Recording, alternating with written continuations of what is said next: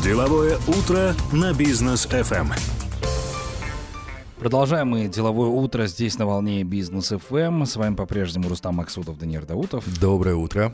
Итак, во втором часе у нас сегодня интересный гость. Тусуп Нукенов, заместитель председателя правления АО Freedom Finance, член совета директоров Freedom Finance Global PLC. Доброе утро, Тусуп. А, доброе утро. Доброе, Доброе утро, утро, уважаемые слушатели. Так, у нас сегодня ну, достаточно тоже интересная тема, а, касается как раз-таки IPO, потому что сейчас вот, ну, везде идут вот эти программы для разъяснения населению Республики Казахстан о том, что такое IPO, а, как в нем принимать участие и так далее. Поэтому мы, собственно, тоже продолжаем серию выпусков э, с а, Freedom Broker. А, итак, расскажите про крупные IPO, которые были в Казахстане за последние 10 лет, ну, чтобы, то есть, э, казахстанцы, которые сейчас нас слушают, примерно себе представляли, что это за компании, когда это было? А, ну, за последние 10 лет, на самом деле, было довольно много IPO, но если говорить о самых крупных, где именно продавались государственные активы, такие крупнейшие компании Казахстана, их, наверное, можно отметить, основных это три. А, два из них проходило по такому классическому народному IPO. Это народное IPO Кастрансойла и народное IPO компании Кигок. И третье IPO такое более уже э, бизнесовое, не народное, наверное, уже когда доступ был иностранным инвесторам, это IPO компании Казатомпром 19. Угу. Вот как раз таки вы, наверное, прям очень точно назвали цифру 10 лет, потому что как раз ровно 10 лет назад и проходила первое народное IPO компании Кастран Soil. А, в целом все три IPO можно назвать успешными. А, Кастран Soil вот как раз в 2012 году, когда проходил в 2012, цена тогда а, все, всему населению продавалась по 725 тенге за акцию. Что можно сказать по цифрам? За там буквально, по-моему, первые полтора-два года цена акции взросла там два раза, стоила mm-hmm. 1500 тенге.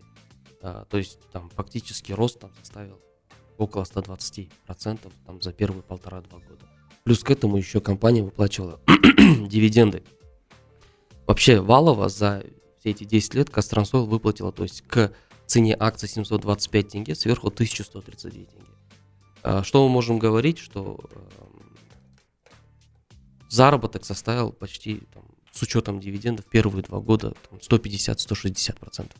Это, на, это да, намного выше, чем показатель любого депозита, или даже если вы купите квартиру и там сдадите в аренду. Но это, наверное, не самое успешное IPO. Из всех трех это было самым неуспешным показателем. А, да. я, я сижу тут, да, да. обалдеваю от этих цифр, а это самое неуспешное. Да, я начал, как говорится, с самого низа. А, если говорить уже об втором IPO, IPO компании Kigok, это было в 2014 году, как раз Freedom Finance активно в, вступил э, в гонку mm-hmm. противостояния IPO, участия брокеров розничных, там мы открывали филиалы. Это было в 2014 году. Э, акции продавались по 505 тенге, и там тоже в первые полтора года там акции росли там до 1500. То есть они выросли на 280% цена акций. Ничего себе. Плюс там Кигок там первый, наверное, в истории выплачивал дивиденды два раза в год. То есть, если у нас принято в Казахстане там один раз в год платить, в Америке принято там четыре раза в год платить каждый квартал, то Кигок там пошел по пути, да, там улучшения э, каких-то э, условий для их э, акционеров и выплачивал дивиденды два раза. Там валово при акции, цене акции 505 тенге, э, на одну акцию э, дивидендов заработали 732 тенге. То есть только дивидендами там почти 140%. Это не учитывая того, что акции выросли на 280%. Угу. А, тоже неплохой показатель. Да, многие там скажут, что там была девальвация в 2015 году. Но даже с учетом девальвации рост э, акций и дивидендов, он, в принципе, перекрывает и даже на раза в 3-4 лучше, чем там депозитная ставка до доход. Ну и, наверное, самый лучший это Казатомпром, э, который вот буквально три года назад выходил на IPO. Я, как я сказал, он был такой более класси, ну, классический именно по бизнесовой части, потому что там не было запрета для зарубежных инвесторов, mm-hmm. там не было там максимального количества в одни руки акций. То есть, ну, конечно, в первую очередь преобладало, э, одобряли розничным инвесторам, потом уже институционалам. Э, они разместились по 4300 тенге, Буквально через год уже стоили там порядка 12 тысяч тенге. Ух ты, почти в три раза. Да, почти в три раза, то есть там самый максимальный пик там доходил 383%. Это буквально там за два года. То есть три года всего лишь прошло, уже там почти 400% акций там росли максимально. Сейчас, правда, они немного скорректировались, но в любом случае они дороже, чем они размещались. Плюс к тому, там, они выплатили дивиденды уже там за эти три года на 2100 тенге. То есть половину цены акций уже дивидендами, в принципе, выплачено. То есть э, это прям очень хорошие, я думаю, показатели того, что государство, в принципе, неплохие условия делает для населения, когда то есть, размещает какие-то свои активы, продаются с каким-то дисконтом. Естественно, там mm-hmm. есть финансовые консультанты, аналитики, которые рекомендуют определенные цены, и государство готово продать с каким-то дисконтом, чтобы народ получил какой-то доход. Еще, наверное, важно отметить, что это все привело к большому росту там, инвесторской базы. То есть там к IPO, народ, там, народному IPO Кастрансойл там было порядка 10-15 тысяч инвесторов там на казахстанской фондовой бирже, mm-hmm. которые, в принципе, ну, были, ну, это не так много, да, для нашего населения. После первого народного IPO там количество увеличилось там. В разы. В, да, там вдвое увеличилось сразу. Там к народному IPO Киголка было там 40 тысяч инвесторов. Тогда только за там, месяц привлекли еще сверху 50 тысяч инвесторов. Mm-hmm. То есть в два раза, x2 еще раз увеличили. Ну и там дальше уже какой-то интерес появился, как-то фондовый рынок начал оживать. Люди начали понимать, что это возможности, это намного лучше условия, чем стандартные там пути инвестирования для населения.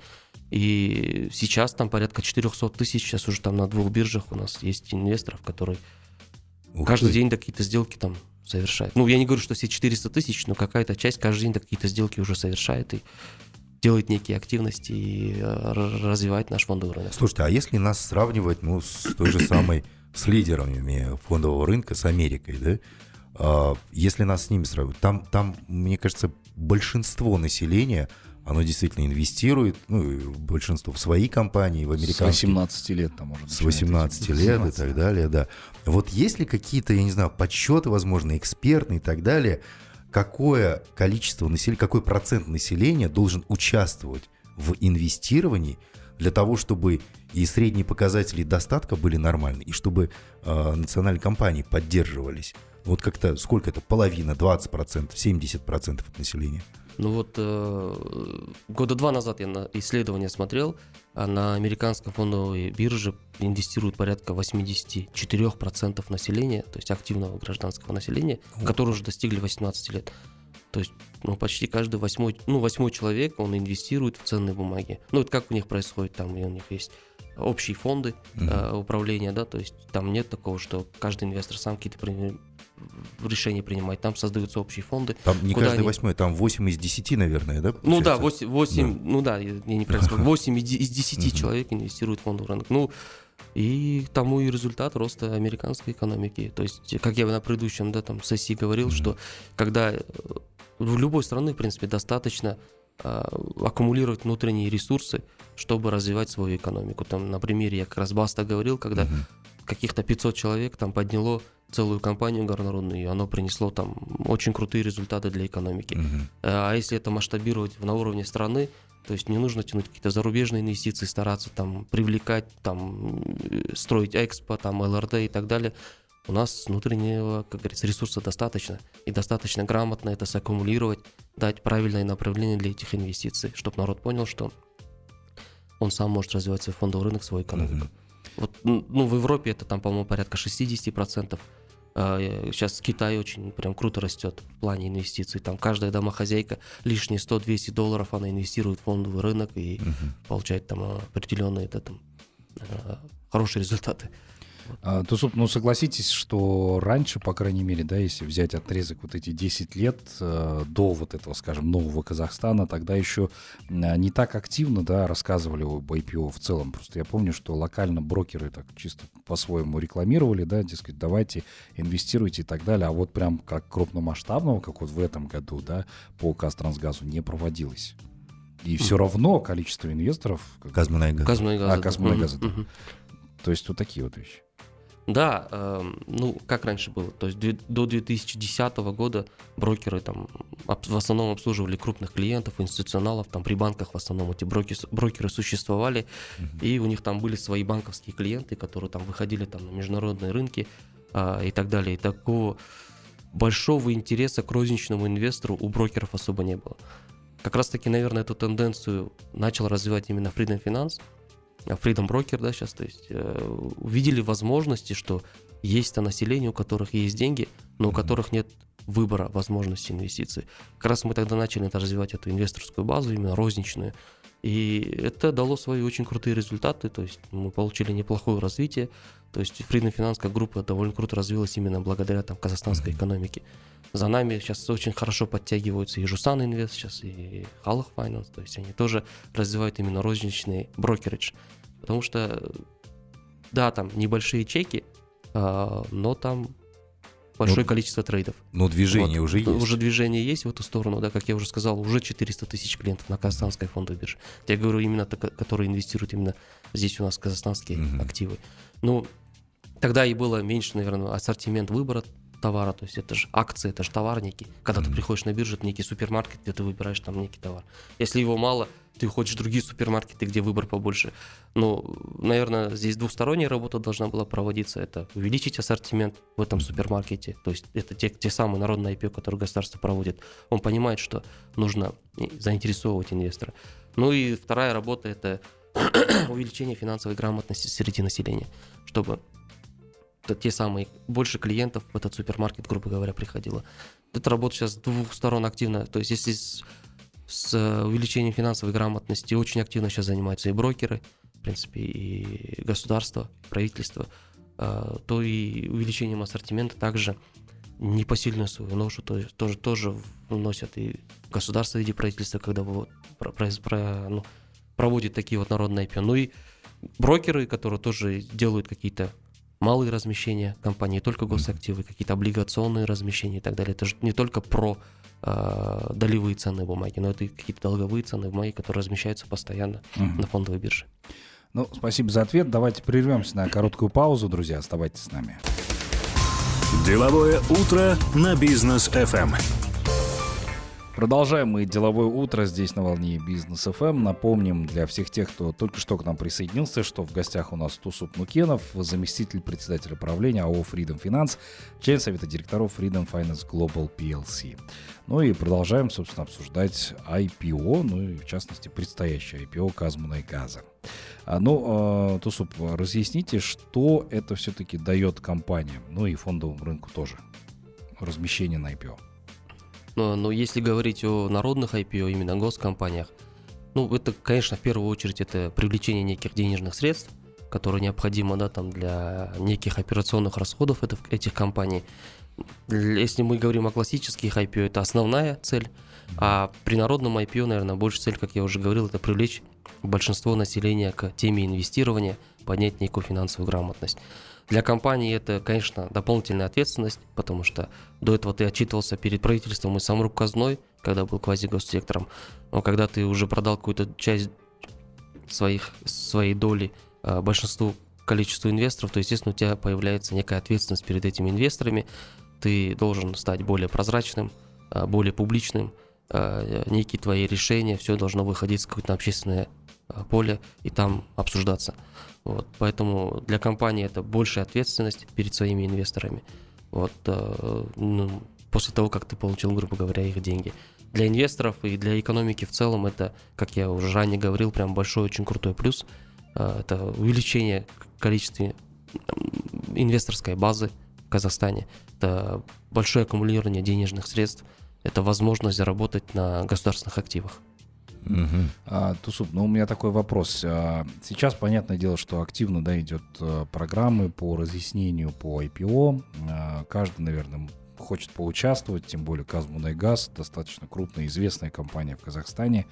Но насколько а, в данный момент нужно, скажем так, начинающим инвесторам, да, скажем, неквалифицированным там и так далее, погружаться в историю компании, изучать ее технический анализ там, и так далее, да, чтобы точно быть уверенным, ты вкладываешь деньги, и завтра ты можешь там получать солидные дивиденды, э, или там на перепродаже той же акции тоже заработать, да, или, э, в принципе, не надо пока погружаться, просто потому что компания достаточно известна, и на этом, этим все сказано. Э, Да, то есть я, в принципе, не против того, чтобы люди погружались в эту тематику, чтобы они изучали фундаментальный анализ этой компании, смотрели какие-то балансовые отчеты, активы, пассивы этой компании. То есть это как я уже говорил, дополнительный рост финансовой грамотности, когда каждый человек начинает интересоваться этим. В принципе, это прям не, на самом деле не сильно обязательно, потому что брокер, через который вы будете инвестировать, эту работу для вас, в принципе, полностью проделает. Брокер, он максимально заинтересован, чтобы раскрыть вам полную информацию об этой компании, почему ее нужно покупать. Если мы говорим о IPO Казмна и Газа, то я думаю, в принципе, здесь не нужно рассказывать об этой компании в Казахстане, но гражданам Казахстана особо все знают, что такое Казмунайгаз. Все понимают, что это основной добытчик, э, основной, то есть переработка основная, то есть отгрузка нефти и вообще производство бензина, то есть у нас там 4 НПЗшки, которые вообще производят у нас бензин.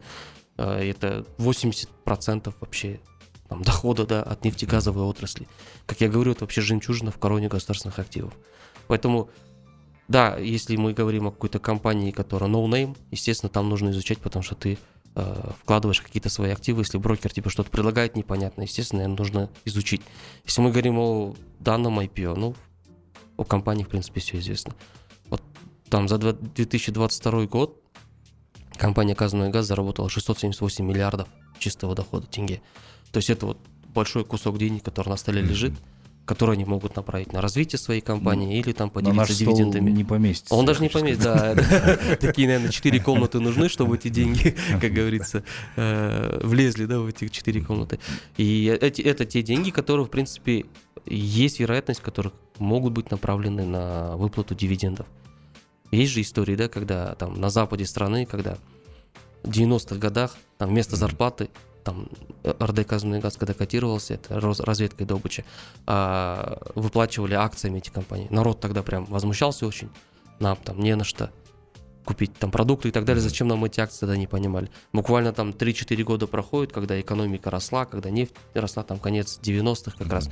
Люди там а, за дивиденды покупали там квартиры, машины, дома, то есть для своих. То есть за те акции, которые они за одну зарплату получили, они там буквально через 4-4 года за эти дивиденды покупали дома для своих там детей и так далее. Ну, я не говорю, что сейчас тоже так будет. Там дикая переоценка, конечно, очень хорошая была. Это времена возможностей было. Но, в принципе, сейчас тоже времена определенных возможностей. Окно открывается, и в эту дверь или окно нужно обязательно запрыгнуть и не упустить эту возможность. Так, но это что касается большой компании, Казмунайгаз самый известный, как вы сказали, да. там 678 миллиардов у них прям... За полгода за... заработали. А это за полгода? За полгода, за 2022 да. года. 678 миллиардов тенге. Получается, за год Это там... вот вы, после выплаты всех там зарплат, расходов, налогов и так далее. Это, это вот то, просто, что осталось. Конечно, за, за, за год там больше ну, триллиона? Типа больше триллиона, да. Бассейн из денег. Если так представить, большой бассейн. Можно этим, этими деньгами завалить экибастуз? Ну, хотя бы. А, но говорим о э, больших компаниях. А, но ведь мы насмотрелись там фильмов американских, да, там начитались этих книг, э, различных финансовых романов там и так далее, и э, видели истории, когда вот открывалась компания какая-то, начинала свое развитие, и кто-то в нее поверил, вложился за чуть-чуть, за маленькие деньги купил акции, а потом эта компания там, в Теслу, например, превратилась, да, через несколько лет стала такой большой, частной, э, в частную компанию вложился. Вот был ли у вас опыт развития и вывода на IPO а, компании малого-среднего бизнеса из МСБ? Как это происходило? Что это за кейсы были, если было такое? А, ну, прежде чем там на основной вопрос отвечу, как раз вы Теслу классно упомянули. Mm-hmm. В 2012 году, как раз когда в Казахстан Freedom Broker переехал, Тимур Турлов, наш акционер, он активно рассказывал про Теслу. Тогда еще никто про Теслу не знал. Он говорил, есть компания Tesla. Mm-hmm. Это первые электромобили, которые будут производиться для ну, широкого круга там, потребителей. Это будет крутой автомобиль. Ну, все таки что электромобили, о чем? Mm-hmm. Уже типа 20 лет мы видели на, на водороде, на электричестве. 10, 10 лет назад было. Да, это 10 лет назад. Тогда акция стоила там по-моему, 7 долларов или 8 долларов стоило. Ух ты, э, какая... это, это еще до двух сплитов. Какая То есть, если, если, если сейчас сплиты не учитывать, сейчас акция стоит, наверное, 3000 долларов стоила бы, да? да? И Тогда еще Тимур Саныч 7 годовые бонусы выдавал в виде акций Тесла. Ну, естественно, там многие продали, там в ближайшие через два года. Но у нас есть сотрудница во Freedom Finance, она там директор административного департамента, ну такая консервативная женщина, которая ну, эти акции не продавала. Вот, то есть там за одну годовую премию фактически потом она там чуть ли не стала там миллионершей, да, грубо говоря, продержав эти акции. То есть это та самая история, Это да. а, когда вот сама акция Тесла, как вы вот пример привели, там выросла там сотни раз. Мгм. Вот. Если говорить об основном, ответ на ваш основной вопрос, выводили ли мы компании из МСБ, в Казахстане, да, мы выводили. Если говорить о долевых ценных бумагах, это как раз таки компания Баста, которая в прошлый, раз говорил, там, ну, такая прикольная история, Мгм. эм, когда мы нашли деньги от 500 инвесторов и там дали старт хорошей добычи там цинка и меди. Это одна история. Вторая история это Актюбинский завод металлоконструкции, который тоже э, мы размещали как брокер, основным андеррайтером были там. Тоже мы- ак- Это, случайно, не Арсен Лебий? Не знаю, может. Это Арсен, кажется, наш хороший А, товарищ, который точно. у нас, У нас гостях был, да. был, кстати, он рассказывал про IPO же. Да, вот, вот, да. Да, вот как раз мы там мы были андеррайтером, это было в владельцев. 2016 году, там по 11 тысяч тенге размещали, она там выросла там до 13-14 тысяч тенге, там первые 2-3 месяца там можно было продавать эти акции там с доходом 20-30%. А, Также было IPO банка Астаны, А, ну, я не буду вдаваться в причины, почему все так произошло с Мгм. крутым цифровым банком, который хорошо развивался, но а, IPO было тоже довольно хорошим. А, но произошли те события, которые произошли, Да. к сожалению. Но все равно история закончилась хэппи-эндом, потому что эм, Тимур Русланович там у всех инвесторов выкупил эти акции там с премией 10%. Мгм. То есть фактически инвесторы ни- ничего не потеряли. Ну, такой беспрецедентный случай был, наверное, больше там репутация там компании, репутация акционера была на кону. Естественно, нужны были какие-то волевые решения. Мгм. Тимур Русланович эти волевые решения принял. В принципе, да, для инвесторов, возможно, для Тимура Руслановича не совсем хэппи но для инвесторов он закончился таким Ну, хорошим и это в целом такой показательный, да, показательная история того, что рынок акций, в целом вот компании, с ними вот такое случается. Конечно. Надо это понимать. конечно. А вот это м- понимать. мне сейчас хочется узнать, в чем вот э, это чисто на интуиции э, нужно смотреть на компанию, ну имеется в виду не такой, как Казмунайгаз, да, вот а из, из МСБ. На интуиции так подумать, ну, наверное, там через пару лет выстрелит. Или тут есть какой-то алгоритм, который позволяет определить а, успешную компанию в будущем, или же такую, в которую, ну, желательно не вкладываться. А есть ли алгоритм, или, или все? Да, ну, удача? наверное, на интуитивном уровне все-таки это венчурные инвестиции, когда там еще есть идеи, но нету каких-то... Там, да, стартапы Да, стартапы. Мгм. это- там, да, более так, когда ты смотришь интуитивно на вещи, ты понимаешь, что будущее за этим товаром или за этими услугами там ближайшие 5 или 10 лет. Там, да, там из 10 компаний выстреливает там одна, только две, да, максимум. Это там, да, больше интуиция. Но здесь, когда мы говорим об IPO, это все-таки компании, которые уже некие результаты уже показали. То есть они уже имеют э, некую Базу. клиентскую базу, а, некую операционную деятельность, некие результаты, которые можно измерить и изучить. Мгм. Вот здесь уже подключается там департамент аналитики.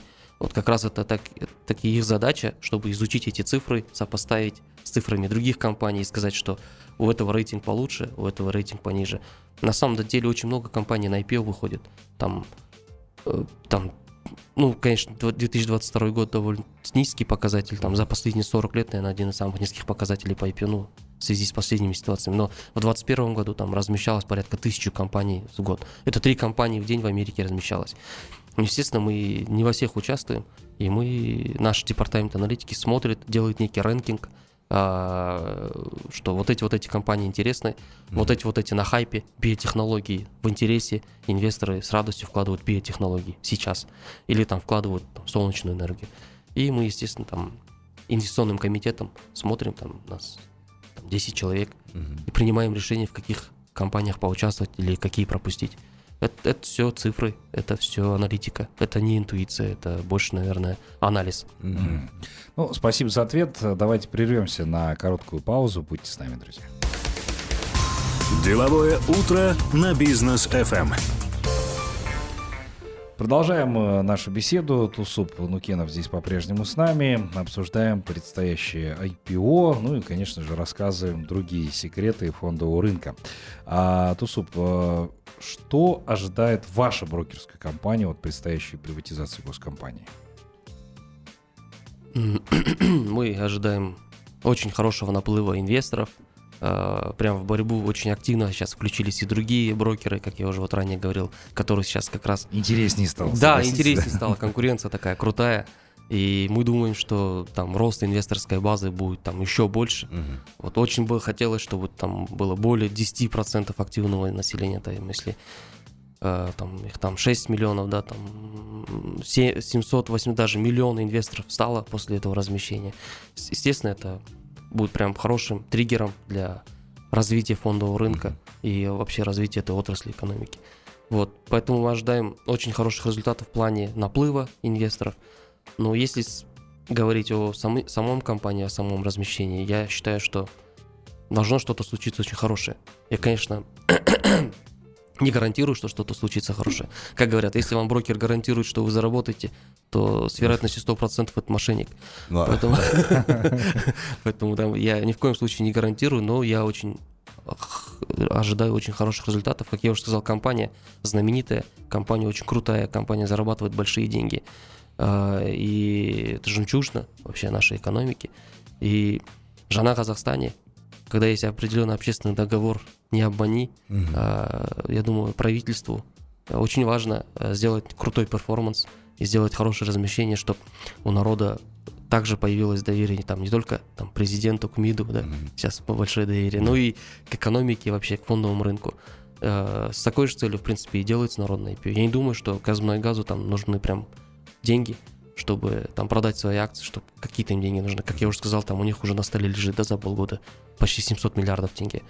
А, это больше такой а, репутационный проект, который, скорее всего, должен показать хорошие результаты.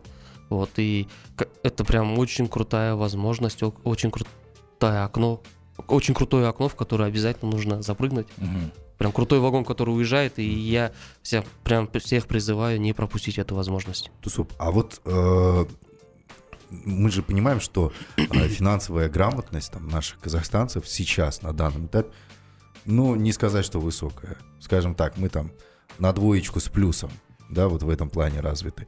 А, и вам, и, рынку нужны инвесторы новые. Куда могут обратиться казахстанцы для того, чтобы просто хотя бы азы какие-то узнать? Могут ли во Фридом прийти и сказать, слушайте, ребят, устройте там мастер-класс какой-то для нас, А, расскажите нам, что, как, куда, как, как инвестировать вообще, кому Вот доверять. бассейн, вот бассейн денег, вот увеличьте мне Да. два бассейна сделайте. Можно я ведро заберу? Да, да, да, туда? Эм, Да, то есть Freedom Finance, наверное, основной деятельностью это не только там увеличение богатства населения, но и, конечно же, это рост финансовой грамотности. То есть через обучение, через э, увеличение этой инвесторской базы. То есть это проходит именно через финансовую грамотность. У нас активно работает наша Академия Freedom Finance. Мгм. Оно э, прям имеет большой штат, оно проводит большую работу. Мы ежедневно проводим внутреннее обучение для наших сотрудников. И каждый месяц мы проводим некое искусство инвестирования. Это бесплатный мастер-класс, где ты можешь посетить офлайн. А, Ну, во время пандемии мы это все перевели на онлайн, сейчас потихоньку мы пе- переходим на офлайн и делаем такие большие мероприятия бесплатные, где любой желающий просто может прийти и послушать, что такое акции, что такое облигации, как вообще в это инвестировать, как открыть счет и так далее. То есть простейшие там топ-10 вопросов, на которые мы даем ответы. Э, Также эта академия проводит платные курсы, то есть более углубленно. Если, то есть, э, потенциальный инвестор готов изучить фундаментальный анализ, технический анализ, как смотреть на графики, как вообще на этом зарабатывать и как вообще превратить это в свою сферу деятельности. Э, Такие курсы мы тоже проводим. Они не очень-то на самом деле дорогие, там порядка 40 тысяч, 60 тысяч тенге. А, ну, Да, да, мне очень дорого, и Да. можно узнать азы какие-то именно в инвестировании. Эта академия у нас постоянно работает, там Мгм. можно посмотреть, изучить. Здорово. Как, как бесплатные, так и платные. Ну, я, кстати, как э, клиент данной организации хочу сказать, что э, когда ты очень э, часто инвестируешь, что тебе периодически компания дает еще подарки как в виде бесплатного обучения для того, чтобы знания подтянуть еще. А, Тусуп, такой вопрос. Я, кстати, вот в IPO ни разу не принимал участие. А, но я знаю, что там есть такое понятие, как локап период, да, это когда, собственно, блокируют э, тебе акции, ты с ними, ты их не можешь продать э, по истечении определенного количества времени, по крайней мере, только потом. А можно ли в этот lock-up период докупать акции? Потому что у КМГ я не знаю, будет ли lock-up период или нет. Нет, у КМГ, наверное, lock-up периода не будет. Угу. Там и не будет там лимита в одни руки и lock-up периода. То есть, в принципе, можно будет после размещения на следующий день эти акции продать. Я, конечно, не особо не, река- не рекомендую их продать. Все-таки вы поверили в эту компанию, наверное, хотите получить угу. какие-то первые дивиденды. Поэтому рекомендую все-таки какое-то время продержать.